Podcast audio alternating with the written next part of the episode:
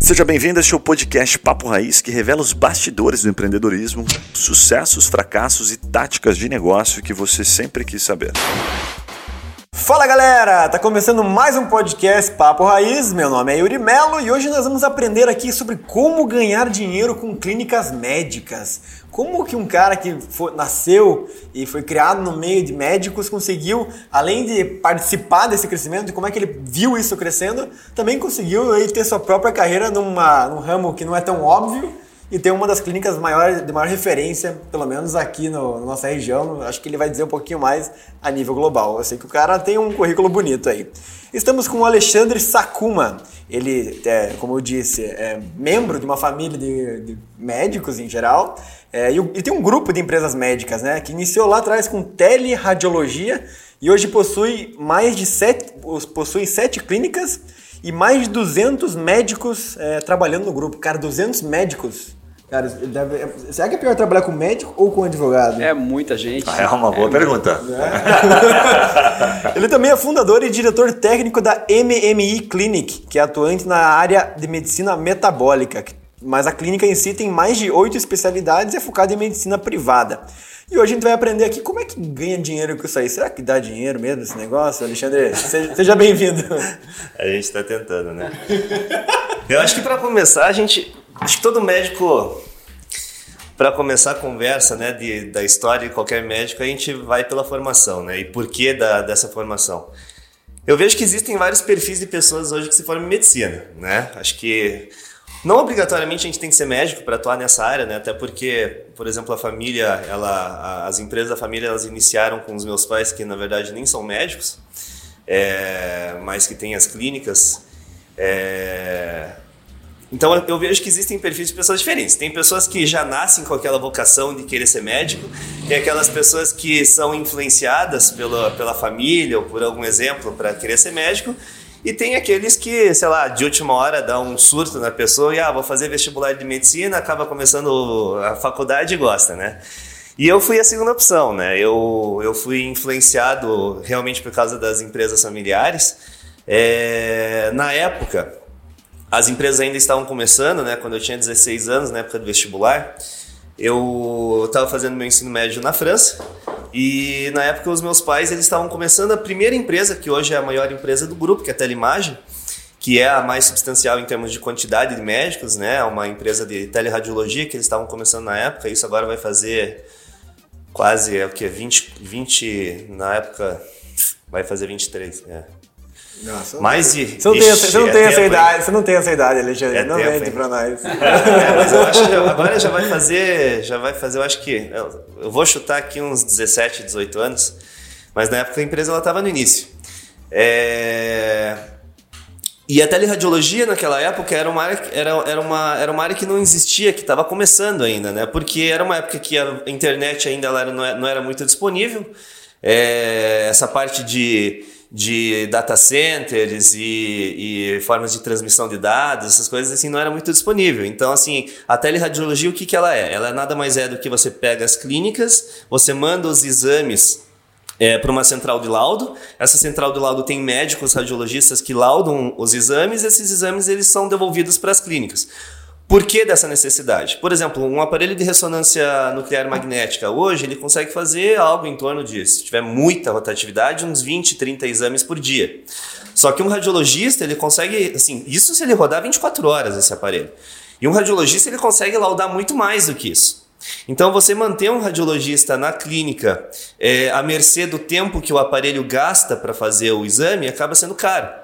Então, se você tiver um, um, radiologista que consiga ter esse tempo otimizado, laudando exames de várias outras clínicas, você consegue rentabilizar melhor. Estratégia, né? Muito Exatamente. Boa, e por isso que a, telema a, tele a telemagem ela começou. E a telemagem, na verdade, ela começou com um CD mandando por correio, aí depois foi exames mandando por, por e-mail, aí depois que a gente desenvolveu todo o nosso data center lá em São Paulo, é, e aí fizemos de fato uma central mais bem estruturada, dentro de um hospital de referência, dentro do HCOR, é, com médicos. É, a gente optou por ter, na, naquela época, hoje nós temos várias segmentações, mas naquela época era uma segmentação é, só de exames de mais alto padrão. Então eram os médicos do Einstein, do Sírio, do Beneficência Portuguesa, do HC, do próprio HCOR, do INCOR.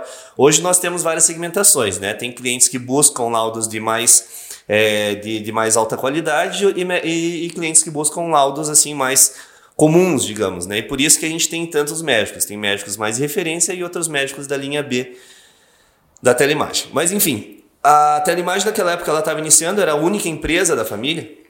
E isso eu estava no eu tava fora do ensino médio, aí voltando para o Brasil, decidi então fazer o vestibular em medicina. Você fez a faculdade, é, fez vestibular para estudar no Brasil? Para medicina, exatamente, começando no Brasil. É... Então iniciei né, os meus estudos de medicina aqui no Brasil e aí eu tive a felicidade de pegar uma época que através de, de análise curricular a gente conseguia bolsas de estudos e a depender da tua análise curricular você conseguia ir para um centro de mais ou menos referência, porque existiam várias opções.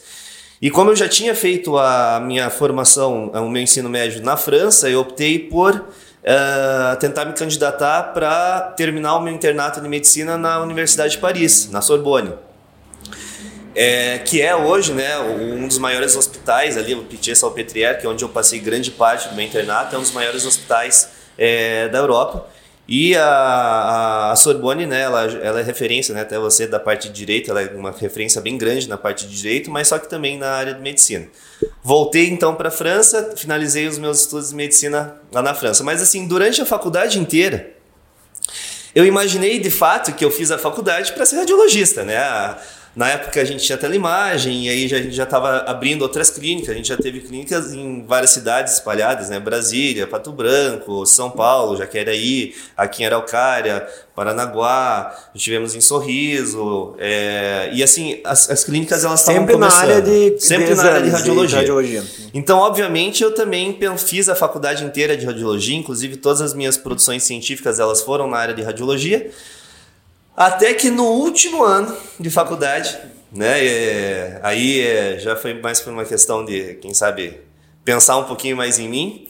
Eu pensei, puxa, será que eu realmente vou querer ser é, radiologista e seguir esse ramo principal das, das empresas das empresas da família? E eu sempre fui muito amante de esporte, né? Então eu sempre gostei muito de estudar também quais eram as formas da gente da gente tentar otimizar a performance humana né, da, através de abordagens médicas.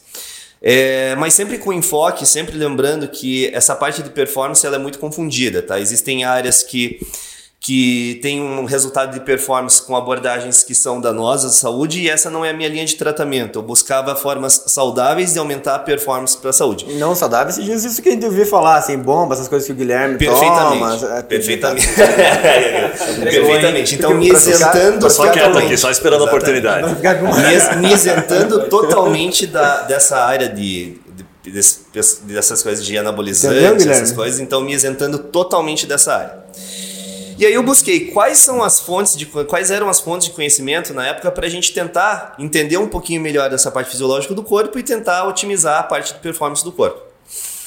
Foi daí que eu comecei, então, depois da formação, a especialidade de nutrologia, depois especialidade de fisiologia hormonal, mas aí eu, eu, eu, tentei buscar assim, bom, existem essas áreas de maneira bastante tímida aqui no Brasil, mas de onde é que esse pessoal trouxe de fato conhecimento? E aí eu vi que a principal instituição hoje no mundo responsável por performance ou por melhora da qualidade de vida era a E4M. Mais especificamente, uma instituição que se chama MMI, que é Metabolic Medical Institute, que fica dentro da A4M. Inclusive a minha clínica, a MMI Clinic, ela foi, né, teve, teve o nome dado como homenagem ao, a onde eu estudei, na MMI. E lá na MMI nós temos um programa de fellowship que se chama Metabolic, é, que se chama Metabolic Medicine. E de fato lá a gente faz a formação mesmo, propriamente dita, da parte de medicina metabólica, que aqui no Brasil não é uma especialidade, Lá nos Estados Unidos, então, é um programa de fellowship. E hoje, aqui em, em, Curitiba, pelo menos, né, eu tive, digamos, essa vantagem, talvez, é, de ter aberto a clínica e conseguir sair como, como vanguarda, porque até hoje eu ainda sou o único membro aqui de Curitiba da, da Metabolic Medical Institute, né? Então sou o único membro é, associado e certificado pelo American Board Association. É, então, eu posso dizer que é uma área que, apesar de existirem outros profissionais, digamos, que pode dizer que se dizem que atuam nessa área, eu acabo sendo o único membro, então eu acabei começando na vanguarda. Então, a clínica ela teve essa vantagem. E, e como é que você começou o negócio, assim? Como é que é, é abrir uma clínica médica? No geral, assim, desde plano de negócio, áreas que tem que cuidar, erros iniciantes. Acho até que você pais. pode falar um pouquinho pelos teus pais, né? Porque eles abriram uma clínica médica sem serem médicos. E, e cada vez eu ah, vejo que isso está mais comum é. As pessoas acham talvez que não pode. Ah, mas será que pode abrir? Acho que você pode responder isso que é legal. É, exatamente. Então, assim, é... a gente, né, naquela imaturidade profissional de quando sai da, da, da faculdade, já vê, assim, talvez um background um pouquinho estruturado da, da com outras clínicas na família e, digamos, uma empresa relativamente bem estruturada, já com vários médicos, a gente pensa que a gente vai pegar o diploma de médico, vai decidir fazer alguma clínica de alguma coisa, já que eu não ia ser mais radiologista, não ia ser mais incorporado em alguma das clínicas da família. É, e a gente achou que a gente ia receber a clínica de mão beijada, né? Já ia estar com tudo pronto, já. Os clientes é, fazendo fila na frente. Na verdade, assim. meu, teu pai falou pra mim que até você é, ia, mas daí no último ano você deu pra trás, né? Daí ele falou, ah, ó, espia, pô, me enganou, né? E tava a clínica bonitinha, recém Tava tudo né? certo pra ele assumir no último ano. E aí a gente espera, né, de pegar aquele patrocínio que o que você, durante a faculdade de medicina, é praticamente inviável de se trabalhar, né? Porque a faculdade de medicina é uma coisa bastante puxada, sem contar que os últimos anos eu estava fora do Brasil. Então, realmente foi difícil de, de começar o trabalho propriamente dito, até porque a gente trabalha na faculdade de medicina de forma não remunerada, né? A faculdade de medicina é um curso integral que de noite, nos finais de semana, a gente tem que fazer plantões, mas os plantões são, digamos, não remunerados. É muito difícil trabalhar na. É muito provocação, né? Principalmente nesse início, o cara fala assim, pô, eu vou ser médico para ganhar dinheiro, tá ferrado. É, no começo no começo acho que isso não é verdade. É. Então, assim, a gente pega o diploma de médico e a gente imagina, né, vindo de uma família já bem estruturada na área médica, que a gente vai ter essa clínica já praticamente pronta. E foi justamente o contrário, né? O que aconteceu comigo foi que assim que eu me formei, cheguei lá em casa e eles falaram, eles falaram assim: agora você se vira, você tá com o teu diploma, você faz teu caminho. É, talvez, talvez. Fica a caneta do povo alguma, aberta, alguma assim, coisa ó, do que a gente fez aqui pode ser que vire tua aposentadoria, mas só que aqui nessa fase inicial você que se vire. É bastante frustrante, né, para um moleque de 21 anos de idade, recém-formado lá. Mas tudo bem. Então, assim, como todo médico, a fase inicial, acho que, acho que esse podcast também é bastante interessante para médicos escutarem, apesar de não necessariamente ser, você ter que ser médico para abrir algo na área de saúde.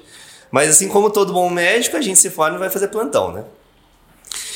Então foram, foi um período que a gente acabou, que eu acabei fazendo bastante plantão para justamente juntar aquele dinheiro e abrir uma clínica.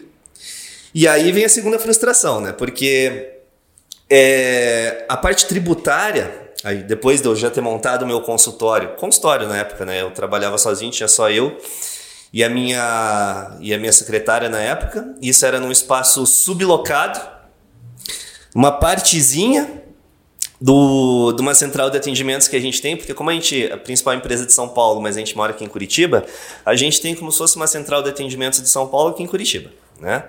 E uma parte dessa central de atendimentos, ela virou o meu consultório. Só meu, é, eu e a minha secretária na época. E aí esse dinheirinho do plantão serviu para eu comprar os meus equipamentos, fazer uma reforminha ali e ter um capital de giro para iniciar, é, para iniciar. Mas isso na época eu já estava fazendo as minhas especializações, já estava fazendo as minhas idas e vindas para São Paulo. Ok. E o consultório ele é sempre assim, né? A, a, proposta da, da medicina metabólica é atuar só na área de medicina privada, diferente da, do, grupo, do grupo familiar que trabalha muito com a parte de convênio ou prestação para outras clínicas médicas. Mas a minha área específica é 100% medicina privada. O que é bastante delicado, porque hoje a gente sabe que os convênios de saúde eles estão cada vez mais é, digamos, dominantes no mercado, no mercado de saúde. Okay, mas acho que você, você podia dar uma, uma, pausa rápida e só falar o porquê, porque tem muita gente que não faz ideia do valor que é repassado da consulta. Não é uma opção, simplesmente, né? Por uma questão também financeira, né? Sobrevivência de mercado, correto? Trazendo assim, bem pro Maneira populismo bem prática mesmo, mesmo, assim, é como se ele não ele fosse um restaurante da que não trabalhasse com nenhuma das plataformas, iFood. Nossa, seria incrível, cara. Como é que deve ser isso? É, então basicamente assim, hoje se você, se você quiser ser médico e atender convênio, assim, existem vários perfis de médico, tá? Eu vejo dessa forma. Então, só tentando responder a tua, tua pergunta de maneira um pouquinho mais abrangente. Existem vários perfis de médicos hoje. Existe o médico. Todos os médicos, como médicos, não como empresários, eles são vendedores do próprio tempo. Tá? Então, o médico hoje, como é que um médico ganha dinheiro hoje?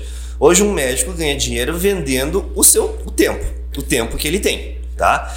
É, o tempo e o conhecimento, obviamente. Então, é dessa forma que um médico ganha dinheiro, vendendo o tempo e o conhecimento dele. A partir disso, vão ter médicos que vão optar por serem empregados de alguma instituição de saúde, e essas instituições de saúde você normalmente vai atender convênio ou SUS, ou dependendo da instituição de saúde, você pode até atender particular, mas você vai atender vinculado a uma instituição de saúde. Ou você vai ser um médico que vai abrir o seu consultório, que não deixa de ser uma iniciativa empresarial, porque um consultório é, digamos, uma pequena empresa, né? Mas, enfim, de maneira bem pequena. E aí você também vai ter o, médico que pode, que vai querer partir para a área empresarial que é o que eu sempre quis, né? Porque é o que eu sempre tive como exemplo, até porque o meu exemplo sequer médico zero e eles conseguiram, né, ter essa alavancagem empresarial dentro da área médica. Então eu sempre quis, né, esse perfil de medicina e partir para esse perfil de médico que é um médico que parte para a área empresarial. Esse médico da área empresarial ele pode abrir o leque ou como é, montar um hospital, montar um centro de multiespecialidades, montar um plano de saúde. Existem várias coisas que um médico pode fazer dentro da área empresarial.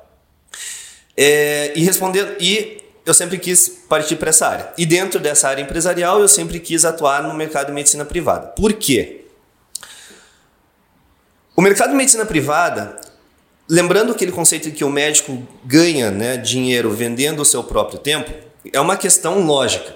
Se você optar por trabalhar com convênios ou trabalhar com SUS, você vai precisar de mais volume para te gerar rentabilidade.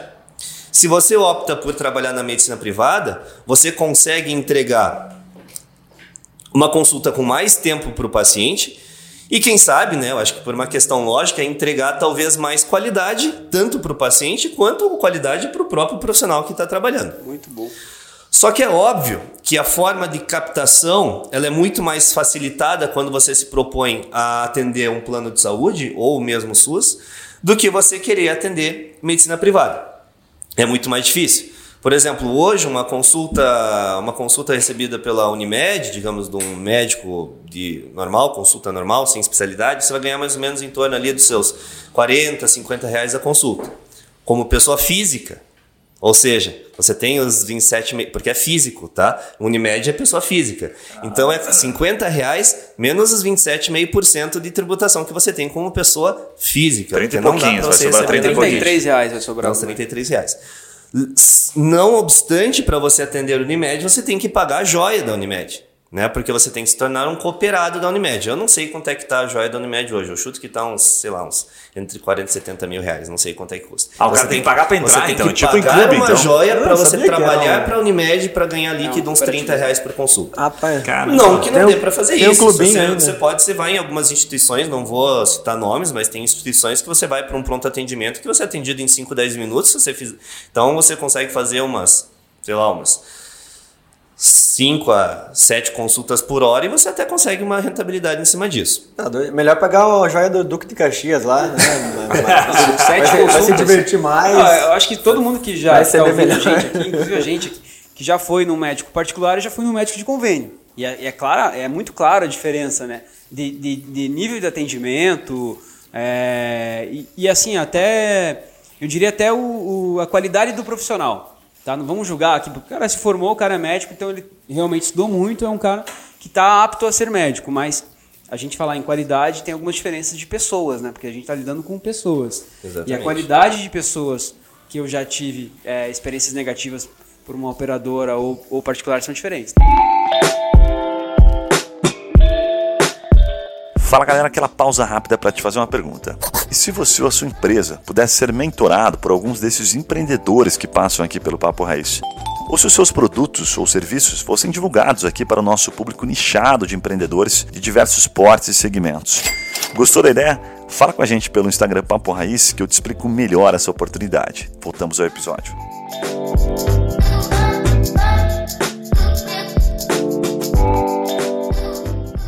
Mas e se, se a gente pegar, por exemplo, uma relação de momento, né? Porque quando o médico se forma, eu, pô, captei, achei super legal as suas inúmeras possibilidades de atuação no mercado, né? Você foi até ali a última, que seria o empresarial. Me parece até que numa linha é, de, de, perspectiva financeira. Então, tentando traduzir de maneira bastante simples, o que você falou assim, cara, você tem várias possibilidades, alguns você vai ganhar mais, outros vai ganhar menos, mas os que você ganha mais tem mais dificuldade, que é o empreender, que é o caminho que você optou.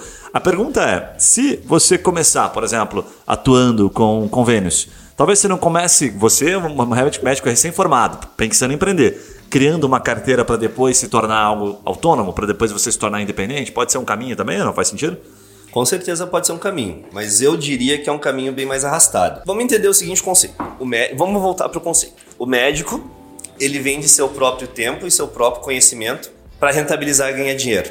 Dentro dessa lógica, você tem que identificar quais são as formas que você consegue fazer para valorizar o seu tempo, gerar um valor agregado no seu tempo e gerar um valor agregado no seu conhecimento para você conseguir transferir, transferir isso para o seu paciente, tá? O médico, então, para ganhar mais, ou ele tem que trabalhar mais, ou ele tem que receber mais pelo trabalho dele. E para que ele se dê o direito de receber mais pelo trabalho dele, ele precisa, aquela grande né, retórica da medicina, ele precisa estar sempre atualizado e estudar cada vez mais.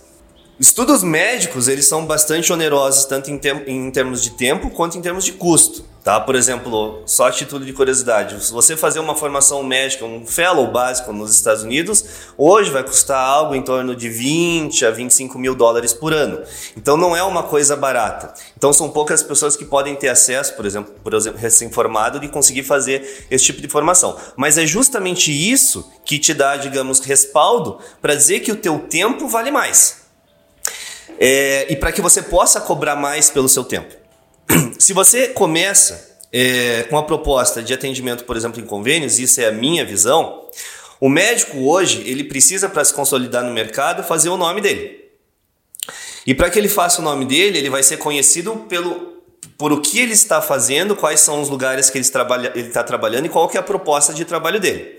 Então, eu, na fase inicial, Tendo em vista que sempre quis trabalhar como medicina privada, no, no, em última instância, eu optei por assim que eu falei, hoje eu estou abrindo meu consultório de medicina privada, eu não vou mais fazer plantões, isso na época de recém-formado, e não vou atender convênios. Tá? Meu primeiro mês eu tive quatro pacientes, meu segundo mês eu tive 16, meu terceiro mês eu tive 40, sendo que uma agenda cheia é de em torno de 300 pacientes no mês. Mas assim, eu sempre quis essa proposta e passar para os meus pacientes que a minha, que a minha, que a minha área é medicina privada, para os pacientes já, já terem essa consolidação da imagem do Dr. Alexandre como sendo um médico particular. Mas é claro que você pode, né? Eu tenho vários, existem, eu conheço vários exemplos de médicos atuantes na minha área, não, não formados na minha área, mas atuantes na minha área, que fazem justamente isso. Eles têm uma agenda híbrida.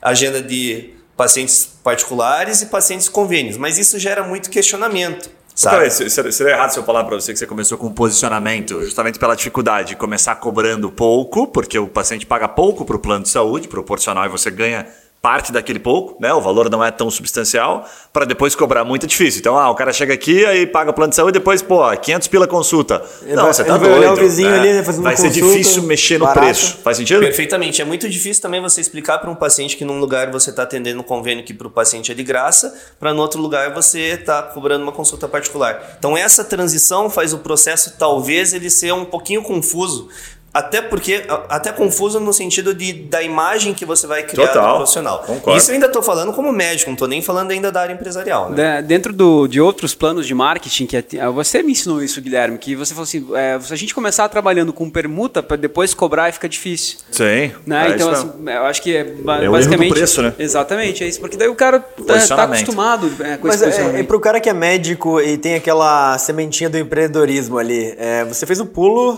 talvez por já vocação familiar, talvez por ter referência, às vezes por ter é, um mentor, talvez é, próprio teu pai é, tem muita coisa a ensinar, mas assim, para o cara que que não tem nada disso, ele deve fazer isso no começo, ele deve esperar, ele, ele não cara, pode. Como que é? Esse, quais são as principais dicas? Entenda que assim, se o médico. Médico, ele é um. eu sou médico, então eu posso falar.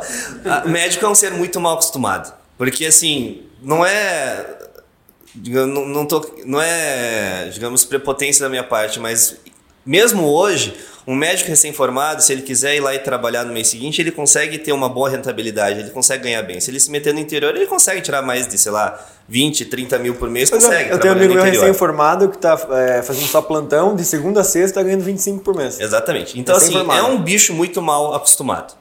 Mas a consciência que o médico recém-formado tem que ter é que se ele, se ele é um médico que quer ser um médico empreendedor, ele vai ter que começar a carreira profissional dele com um mindset de investimento.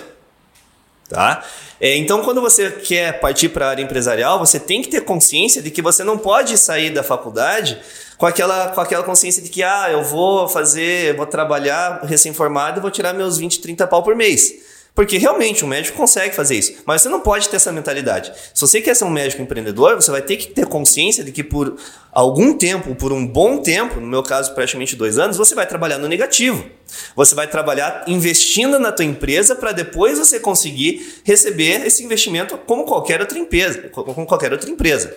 Né? Então, se você se propõe em abrir um consultório, se você se propõe em abrir uma clínica, e principalmente se aquela clínica for particular, que é mais arrastada no processo de captação de aumento de faturamento, você vai ter que ter a consciência de investimento. Você vai ter que saber que por algum tempo você vai trabalhar sem receber, sendo que os teus colegas ali do teu lado, eles estão tirando 20, 30 pau por mês no mês seguinte da, da formatura. Tá? Mas aí é uma questão de o que, que você vai querer. Se você vai querer, por exemplo, ser o empresário de uma grande empresa, de uma multinacional, ou se você vai querer ser dono do teu próprio negócio. Muito legal. Na essa, medicina, essa visão é tua, Cauê, é muito boa. Eu, e, eu, e a curiosidade que eu tenho com relação a essa, esse contexto que você está falando é você, assim, pelo pouco que a gente se conhece, mas a gente tem um contato próximo, é, provavelmente tua infância já foi uma infância que você sempre estudou muito, você sempre foi né, vamos, inteligente, teve facilidade com algumas coisas, até porque você com 16 anos estava na França estudando, né?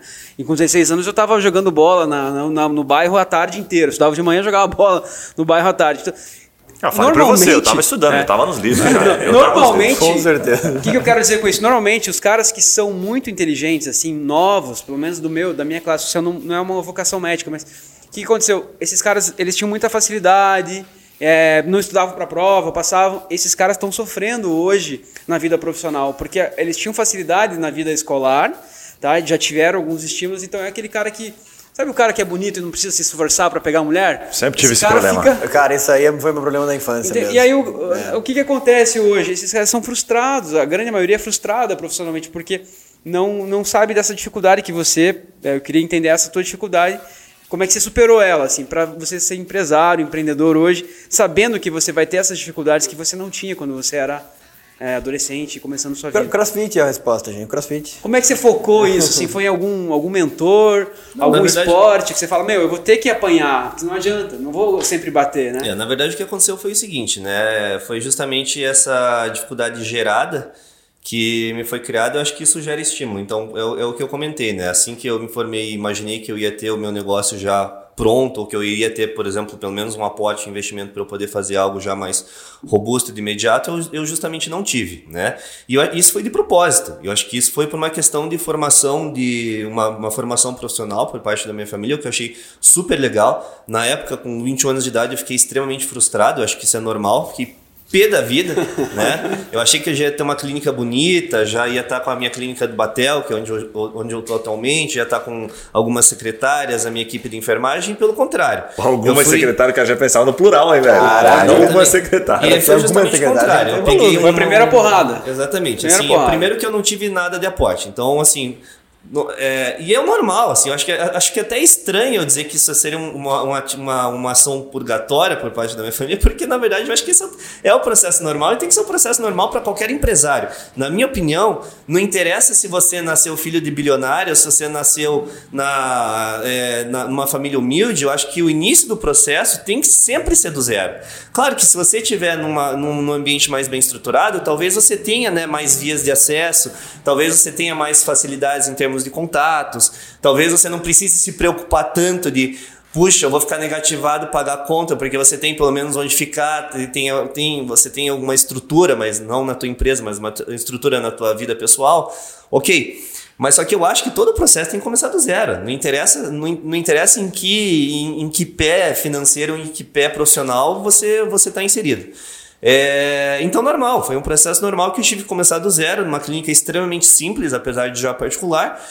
É, e aí, dando sequência no que nesse, nesse processo, e veja, por exemplo, como de fato, como de fato as coisas são assim. Eu não tive nenhum aporte financeiro, eu não tive nenhum investidor e eu não tive absolutamente nenhuma ajuda, pelo menos numa fase inicial, de como é que eu vou atrás de advogado para os meus contratos, como é que eu vou atrás dos contadores para a minha parte de, de, de, de impostos. Eu fui absolutamente proibido de fazer a parte de contabilidade de maneira, é, de, de, maneira, de maneira errada, digamos assim. Acho que é, hoje a gente sabe que essa parte de cargas tributárias são extremamente altas, mas só que eu acho que uma das prerrogativas foi que eu deveria fazer tudo absolutamente correto dentro, tudo declarado, porque eu falava assim, poxa, mas agora o meu faturamento é tão baixo, talvez eu não ia nem chamar a atenção da receita com um faturamento tão pequeno. Mas foi medido para mim. Você vai começar a tua parte de faturamento e a tua parte de contabilidade 100% certa desde hoje, por mais que a gente saiba que esse dinheirinho que você ganhou você podia deixar até dentro do teu armário, não precisava nem botar no banco, porque isso vai ser extremamente importante para o teu processo de maturação profissional, para quando você tiver uma clínica, você conseguir ter noção do que, que você tem que fazer. Puta, mega dica. O que, o que, que você, o que, que você, assim, para quem está ouvindo, o que, que você entendeu quando teus pais trouxeram, quando você aprendeu isso? Que era importante, tipo, começar do zero para você se acostumar a pagar o imposto, entender Na que você. Na época eu não entendi nada, né? Mas o que, que você entendeu depois de muitos anos? Por que, que ele fez isso? Ele ficou puto. É, hoje em dia, eu vejo que isso, na verdade, não, é, é, normal, sabe? Assim, é estranho, porque hoje parece que fazer o certo é nossa, que é fazer as coisas do zero e fazer um passo a passo, e nossa, montei um negócio próprio, fiz as coisas certinho, parece que isso é mérito. Não é mérito, isso, na verdade, é um processo normal de qualquer empresa. Né? Então a gente talvez possa ter, eu, talvez eu veja até uma inversão de valores assim em termos de, de, de, de, conceitos, mas isso acho que é o normal. E eles só me estimularam e, e talvez me exigiram que eu fizesse o que é o normal, o que deveria ser o normal. Então isso não digamos seja mérito da preto minha no branco, preto isso. no branco, Caxias, preto é no normal. branco, só isso. Aí voltando, veja que, por exemplo, aí talvez faça a diferença você saber aproveitar oportunidades ou não, porque depois de ter aberto esse esse consultório pequenininho, bem simples, só tinha uma secretária, me surgiu uma oportunidade, né? É, tem uma clínica de radiologia aqui em Curitiba, é, de um sócio de, algum, de, algumas, de algumas outras clínicas do grupo, e surgiu a ideia de um projeto de a gente abrir uma clínica de neurologia, já muito mais bem localizada, na região do Batel, aqui em Curitiba é, numa estrutura que antes era um hospital de cirurgia plástica, que justamente ficava do lado dessa clínica de radiologia. E qual que era a ideia? Essa ideia de negócio. É, esse hospital de cirurgia plástica ele estava desativado e já era uma estrutura da área médica já bem estruturada. E a ideia foi fazer um centro de neurologia.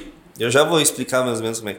Um centro de neurologia com atendimentos na área de neurologia, para que os médicos neurologistas eles pudessem gerar exames de radiologia para clínica de radiologia ali do lado. Né? Com, com qual proposta? Nós iríamos ter baixos custos para esses médicos atenderem ali na clínica, para que esses médicos a gente tivesse uma parceria só em termos de eles terem onde atender, mas eles terem onde também encaminhar os exames.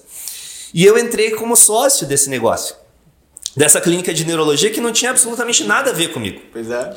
Mas eu entrei como sócio para fazer parte do negócio e também para eu ter o meu consultório numa sala ali dentro daquela estrutura, já numa área muito mais nobre muito mais bem estruturada. Mas você também ia ajudar no negócio Mas de neurologia iria, como clínica também. Iria ser também sócio desse negócio da parte de neurologia.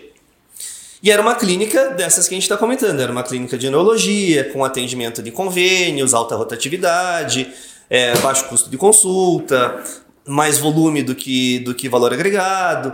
E aí eu acabei entrando como sócio, como 20, sócio de 25% dessa operação da clínica de neurologia, é, nesse antigo hospital de cirurgia plástica. Aconteceu que é, eram quatro sócios, né? Então era eu, o dono da, da, da clínica de radiologia vizinha e outros dois neurologistas. E Ali então eu já fiquei atendendo algum tempo, né? Essa, essa estrutura toda era principalmente voltada para esse atendimento de neurologia com geração de exames. E eu tinha o meu consultório além de ser sócio da, da operação, eu também tinha o meu consultório ali dentro para eu atender já os meus pacientes e talvez com um pouquinho mais de estrutura. E daí vem a questão de você, você talvez ter essa vantagem de estar inserido em alguns meios para você ter essas oportunidades e quem sabe aproveitar. Fato. E aí veio o meu primeiro baque. Porque essa clínica de neurologia acabou não virando. Era uma clínica que ela acabou negativando, ela não estava se pagando. Até porque na época só o aluguel da, do, do espaço era 24 mil reais. Caramba. E é um aluguel, assim, digamos, um valor normal para a região do Batel. Há né? Pra uma atrás clínica isso? de 600 metros quadrados. Isso há cinco anos atrás, mais ou menos. E aí a estrutura não estava se pagando, porque entre valor de aluguel e toda a cara que a gente tem né, por trás de uma empresa, e secretárias, e enfermeiras, e coisa arada toda, a clínica não acabou, acabou não se pagando.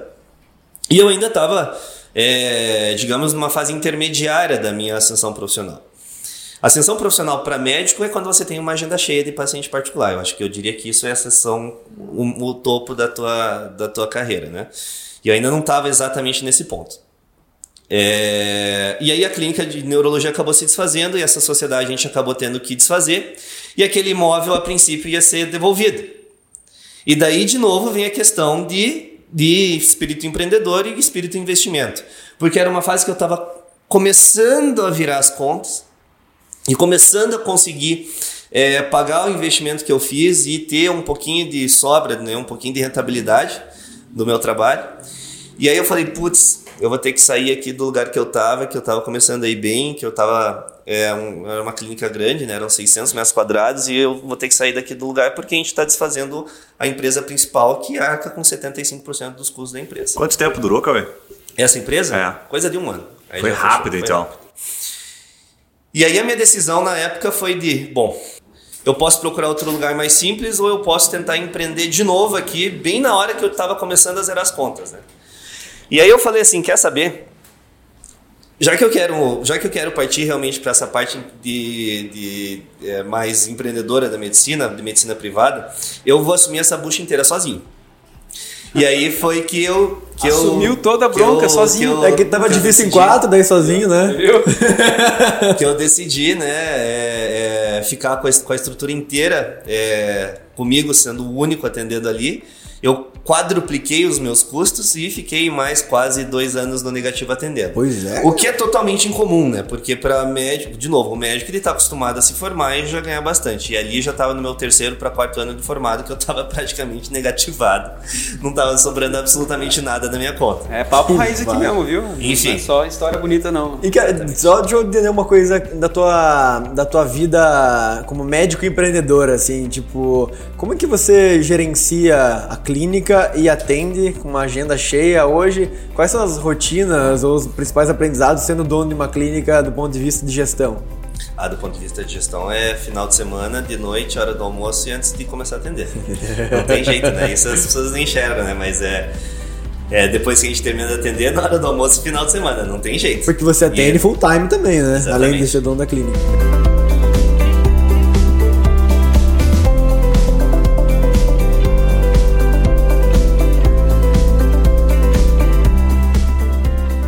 Hoje a clínica ainda assim, ela consegue se pagar sozinha.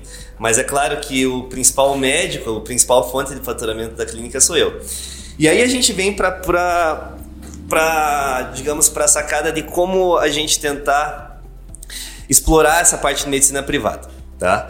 É, então os pilares, eu acho que para que a gente trabalhe como médico na medicina privada é justamente você saber como valorizar o seu tempo, e isso é principalmente com estudos, com embasamento acadêmico, e você também conseguir gerar comodidade para o paciente. Então esse foi o primeiro, digamos, a primeira coisa que eu tive que fazer ali quando eu assumi a, a clínica inteira, eu tive que fazer para conseguir justificar para o paciente talvez um aumento de valor de consulta e talvez o fato de eu não atender é, convênios. Então, uma das formas da gente conseguir é, é, captar pacientes da área da, na medicina privada é justamente você ter é, você gerar essa comodidade para o paciente, né? Isso se dá desde treinamento bastante intensivo para a área de, de atendimento, não só atender telefone e fazer agendamento, você tem que fazer toda a parte de recaptação, toda a parte do concierge do paciente, é, a coleta de exames do paciente ser na casa do paciente. Se você precisar fazer qualquer coisa, você vai ter algum, é, é algum, algum funcionário, uma equipe de funcionários treinados para resolver qualquer coisa que seja. A liberação dos teus exames, a agendamento de algum exame em algum lugar, ah, não sei que lá, os teus medicamentos você não achou, onde é que eu posso conseguir? Ah, tentar encaixar algum, algum horário diferente para você, tentar algum especialista. Então, você gerar essa comodidade para o paciente, acho que é o primeiro pilar de você justificar um atendimento particular. Atendimento de convênio você não precisa disso. É o que se chama hoje de experiência do cliente, né? Você está colocando tudo no mesmo pacote, pós-venda, tudo isso, né, cara? Exatamente. CRM. Então o paciente ele não tem nesse, na clínica, o paciente ele para justificar esse atendimento particular, o paciente ele não precisa fazer absolutamente nada. Ele vai ser conduzido em absolutamente todas as etapas do processo. Então acho que esse é o, esse é o primeiro pilar. O outro pilar da medicina, da medicina privada é talvez a gente entender que o paciente de captação, para a empresa médica, é um paciente muito mais caro do que o paciente de retenção.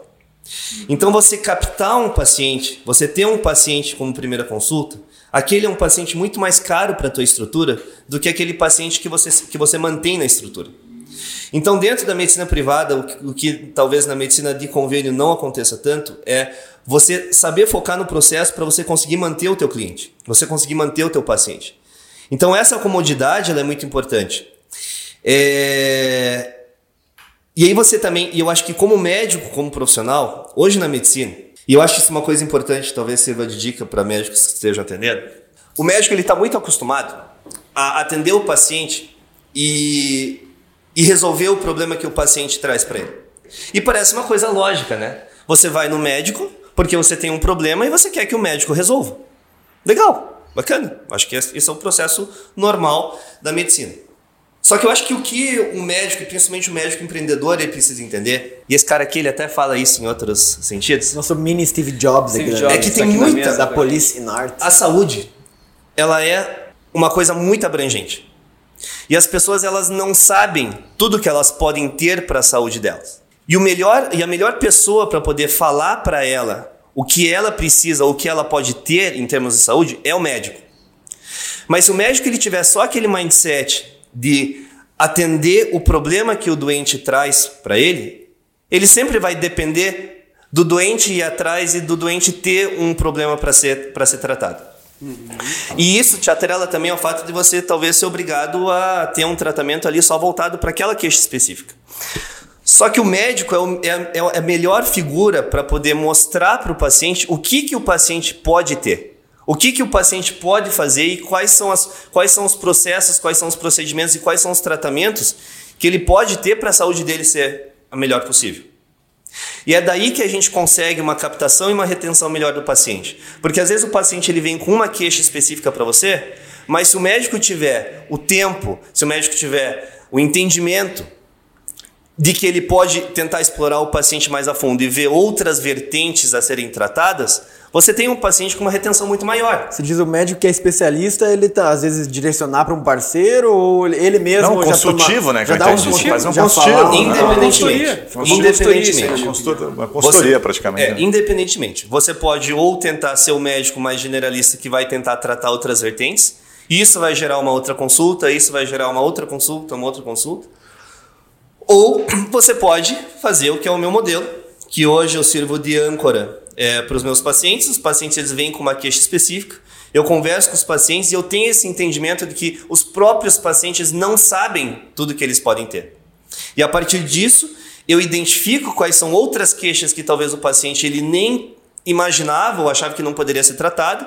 E aí eu encaminho para os meus outros profissionais da clínica, das especialidades Cara, da isso é clínica. muito raro, né? Eu, eu lembro só de um caso que eu tive, pessoal, assim, de saúde, que eu tive uma infecção, na verdade, assim, começou com uma dor de cabeça, daí eu fui num médico normal, assim, tipo, assim, passou do limite já de ser uma dor de cabeça normal. Clínico geral. É, fui num clínico geral. Daí o cara fez os exames ali, não, isso não tem nada, vai pra casa. Mas continuou aquela merda. Daí eu fui, daí começou a ter uma, meu olho começou a ficar é, ofuscado assim, meu olho esquerdo. Eu falei, caraca, cara, tô com uma dor aqui, deve ser alguma coisa cerebral assim. Fui num neurologista. O cara fez exames e falou, assim, não tem nada. Cara, no final das contas eu fui num oftalmologista. Daí eu descobri que tinha uma bactéria no meu olho. E assim, demorei mais de um mês nesse ciclo. Quando, se fosse baseado na tua lógica, o primeiro tivesse, cara, mas me conta um pouquinho mais, tipo, o que mais que você tem aí? Quais outros sintomas? O que, que né? Sim. Não poderia ter identificado antes, né? O caso, o caso do próprio Yuri é um exemplo, né? Que ele chegou lá, pô, quero ficar um pouquinho maior, quero ficar um pouquinho mais fortinho. Tinha Aí você descobriu que não, você descobriu que a alimentação estava totalmente errada, né? Porque o Yuri come bisnaguinha e Yakult no café da manhã.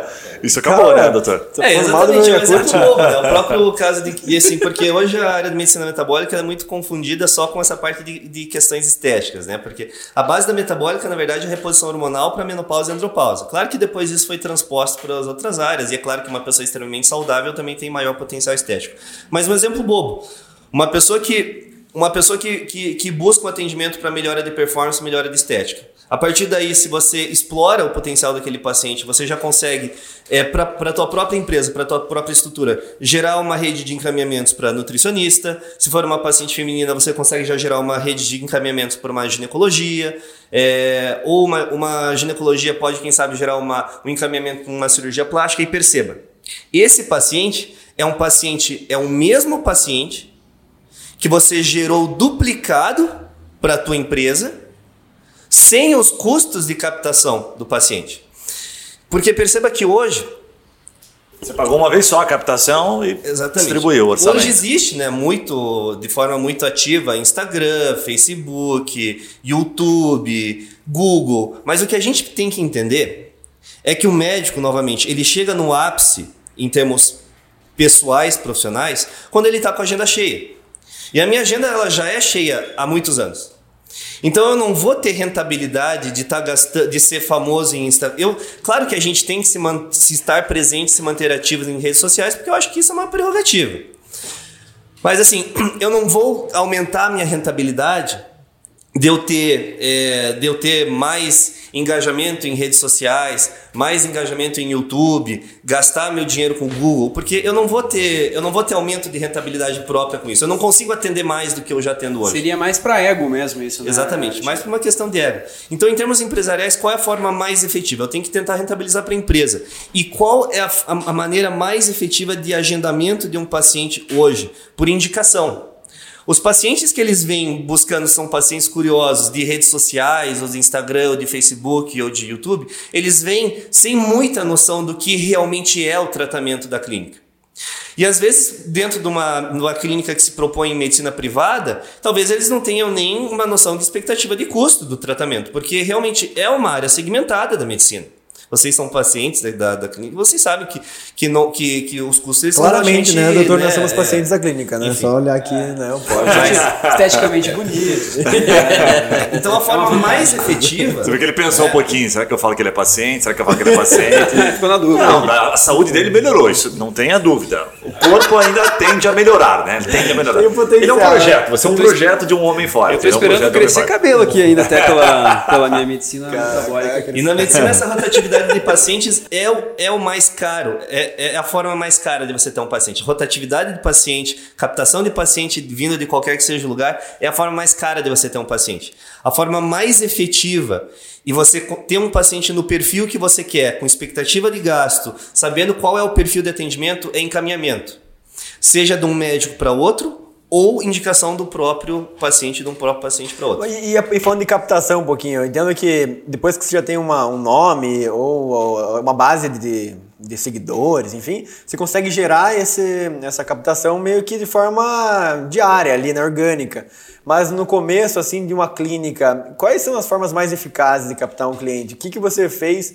Fora indicação, que eu acho que é a, a forma mais é, escalável, mais tradicional do, das clínicas, mas o que, que você fez ali, algumas coisas que deram certo para trazer mais clientes?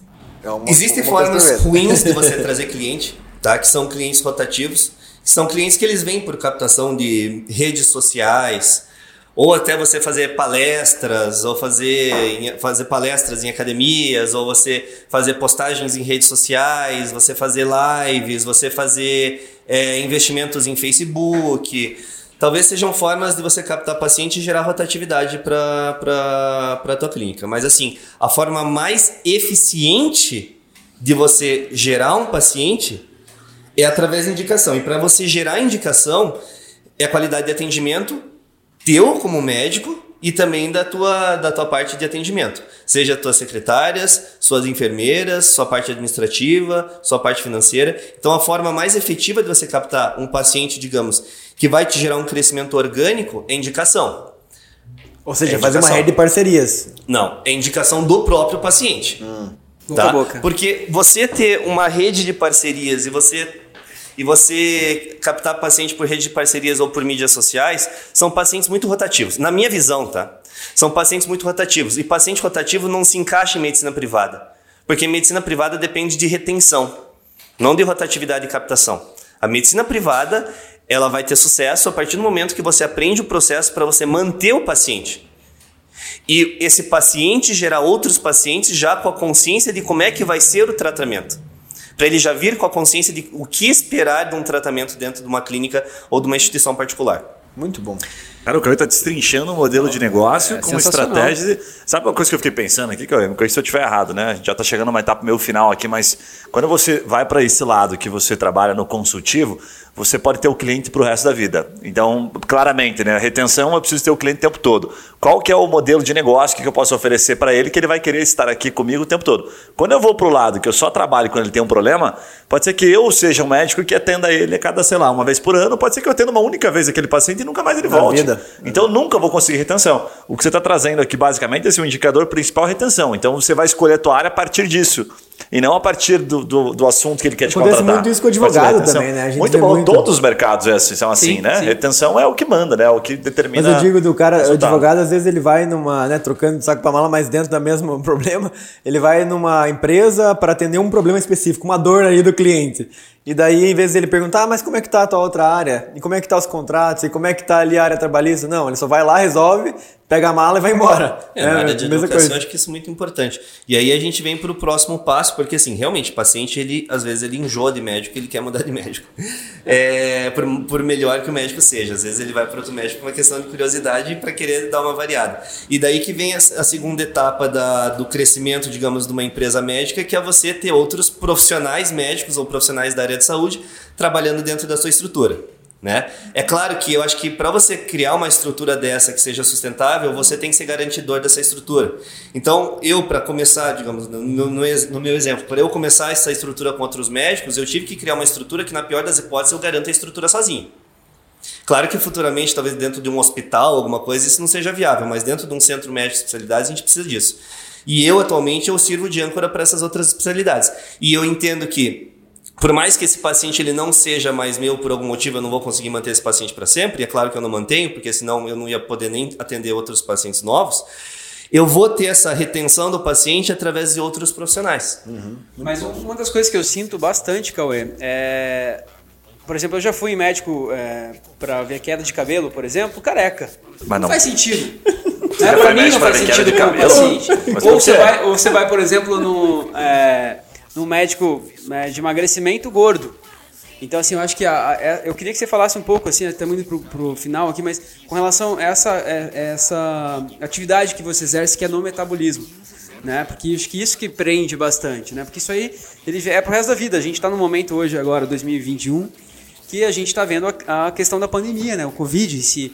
E eu até queria entender se, de repente, a pessoa que está no nível máximo do 100% do que ela, da capacidade dela, né? De saúde, isso ajuda para a prevenção de um vírus, de uma bactéria, enfim, né? O quanto isso é importante para a longevidade e para a saúde da pessoa. Você não vê que o Yuri anda com uma fotinha do, do Cauê? Né, É, na, na eu no carteira dele, ser tipo, cara, referência, não, referência é visual. santinho, é assim, tipo santinho. Esse é o maior marketing, eu acho, do Cauê, Claro. assim, para quem não conhece é, a parte é, de inteligência e sabedoria dele, é, pô, eu quero ser esse cara, né? Sim. 50 de Como é que- bíceps, né, irmão? Como é que eu faço pra ter né, esse, esse, é, esse potencial atlético, né, de esporte, esse visual, tudo? Porque eu acho que isso que é legal, porque eu acho que Esse potencial atlético é ótimo. potencial atlético, eu vou, Cara, eu achei eu muito um lindo contexto aqui. Eu conheci o Cauê numa, numa competição, tem que dar um contexto, senão ficou meio potencial estranho. aqui. atlético. É, Potencial atlético, eu conheci o Cauê numa competição de Você quer dizer que crossfit. o cara é fortão, bonito, é isso que você quer dizer, né? Então tem que dar um Eu não contexto aqui. falar o que tava pensando. Tem que dar um contexto aqui, o Yuri já, ele já foi pelo outro lado. Né? A, a gente se conheceu numa competição de crossfit. e aí, pô, o cara ganhou a competição. Óbvio, Potencial né? atlético de competição, né? De exercício.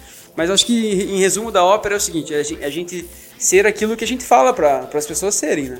Perfeitamente. Acho que todo médico tem que ser aquilo que ele, que ele, que ele propõe para os pacientes. Isso... Com relação à parte do metabolismo, assim, metabólico, né? O que, que isso a lógica, as pessoas têm curiosidade é, para saber? Que a lógica é, é a seguinte: uma pessoa extremamente saudável, obviamente, uma, uma, uma questão lógica. Uma pessoa extremamente saudável ela vai ter melhor imunidade, vai ter maior performance esportiva, vai ter maior performance é, e vai ter maior potencial estético. Mas Entenda que uma pessoa extremamente saudável consegue ter isso de maneira linear e contínua.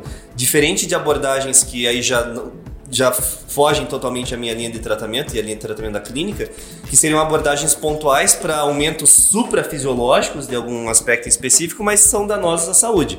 Tá? Então, se assim, você ter uma saúde é, no ápice, você ter, digamos, um ápice de saúde, faz com que você tenha um aumento de performance em absolutamente tudo. Seja cognitivo, seja físico, seja estético, seja de imunidade, que hoje na, na, na, na atual situação a gente está vendo muito a parte é, de imunidade. Super. Então, com certeza. Mas não faz milagre, tá, Juninho? Assim, não, não cresce cabelo.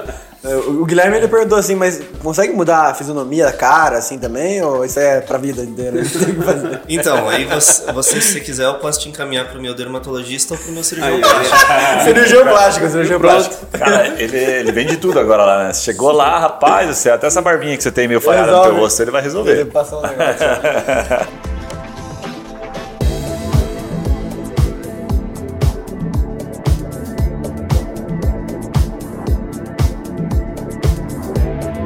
Alexandre, vamos pros finalmente aqui, cara. Eu queria que você me desse algumas ideias de negócio, assim, sabe? Dentro do teu ramo, ou não dentro do teu ramo. Puta, às vezes tá investindo em alguma coisa, tá vendo algum mercado que tá, puta, gostando de investir. O que você daria de ideias de negócio? Pô, se eu pudesse dar ideia de negócio, provavelmente eu já tava fazendo, né? Mas, mas eu acho que assim, qualquer tipo de ideia, qualquer tipo de ideia que gere é, facilidade para o paciente ou gere facilidade para o médico, acho que é um bom negócio dentro da área médica, tá? Porque o profissional médico hoje é um profissional que precisa os que não têm perfil empreendedores são muitos os médicos que têm perfil médico, que quer atender. Ele, ele quer essa facilidade para ter um bom local de atendimento, quer essa facilidade de ter uma boa rede de indicações de paciente para ele e quer esse local, digamos, que tenha todos os respaldos e todas as facilidades em termos de, é, de você facilitar a parte contábil, a parte jurídica, a parte de alvará, a parte de liberações da vigilância. São coisas, são bastante, são bastante detalhes para você possibilitar hoje um médico de trabalhar. Então, se você puder gerar algum tipo de solução para facilitar isso, acho que você conseguiria ter um bom sucesso numa empresa, numa empresa dentro da área médica para ter médicos como, como seus clientes. Muito bom, cara. Obrigado pelo teu tempo, obrigado pela aula aí. Com certeza se tem um cara aí querendo empreender no meio médico, vai sair com muita dica boa. Deixa uma mensagem final, Alexandre, assim, uma, uma ideia, algum pensamento e, e teus contatos também. A medicina ela, ela é uma área que a gente tem é, diversos modelos de negócio, diversas é, possibilidades de de, de, de, especialidades e de formas que você pode atender o paciente.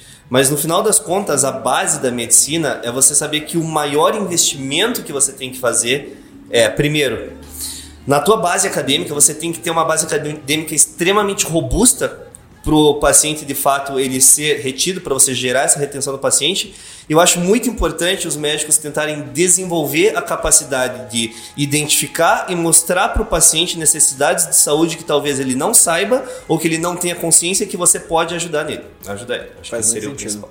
E teus contatos, por gentileza, mestre? Meu contato, os meus contatos são todos no site da, da clínica www.mmclinic.com.br. E tem também o Instagram da clínica, MM Clinic, ou digita MM Clinic no Google que aparece ali. É, não sei se você sabe, mas nosso amigo Alexandre é um mega influencer. é, eu sei, rapaz. É, sei então bem. o cara tá bombando também. Gui, passa então os recados paroquiais. Cara, acho que esse episódio aqui tá, tá top. Assim, o que ele fez aqui hoje, poucas vezes. Aliás, eu nunca tinha visto um médico falar. Ele desestabilizou o Juninho, né? Não, por trás assim, da, da, questão do modelo essência. de negócio. É, e, assim, é bem, bem legal porque você, conseguiu trazer várias possibilidades de área e foi lá na frente, né? Você fez tipo, ó, vou lá no futuro e vou trazer para o presente agora. Que decisão que você vai tomar? Sabe? Você conseguiu fazer isso de maneira brilhante, achei muito legal. E o seu potencial atlético, que o Jurinho já destacou, né? Isso foi Uma que, parte você alta. que quiser, quiser participar de um time ganhador, Isso, próximo, ó, o próximo é um crossfiteiro. podcast de crossfit. então, Exatamente, né? boa, Carreira boa. Bom demais. Muito lindo, é. Quer dizer, não muito lindo você, sabe? Desculpa, é que eu falei aqui. Quando você tá vendo aí? Agora que você já falou, né? Não vai me tirar o elogio. Muito lindo, muito lindo. o Yuri não aguenta.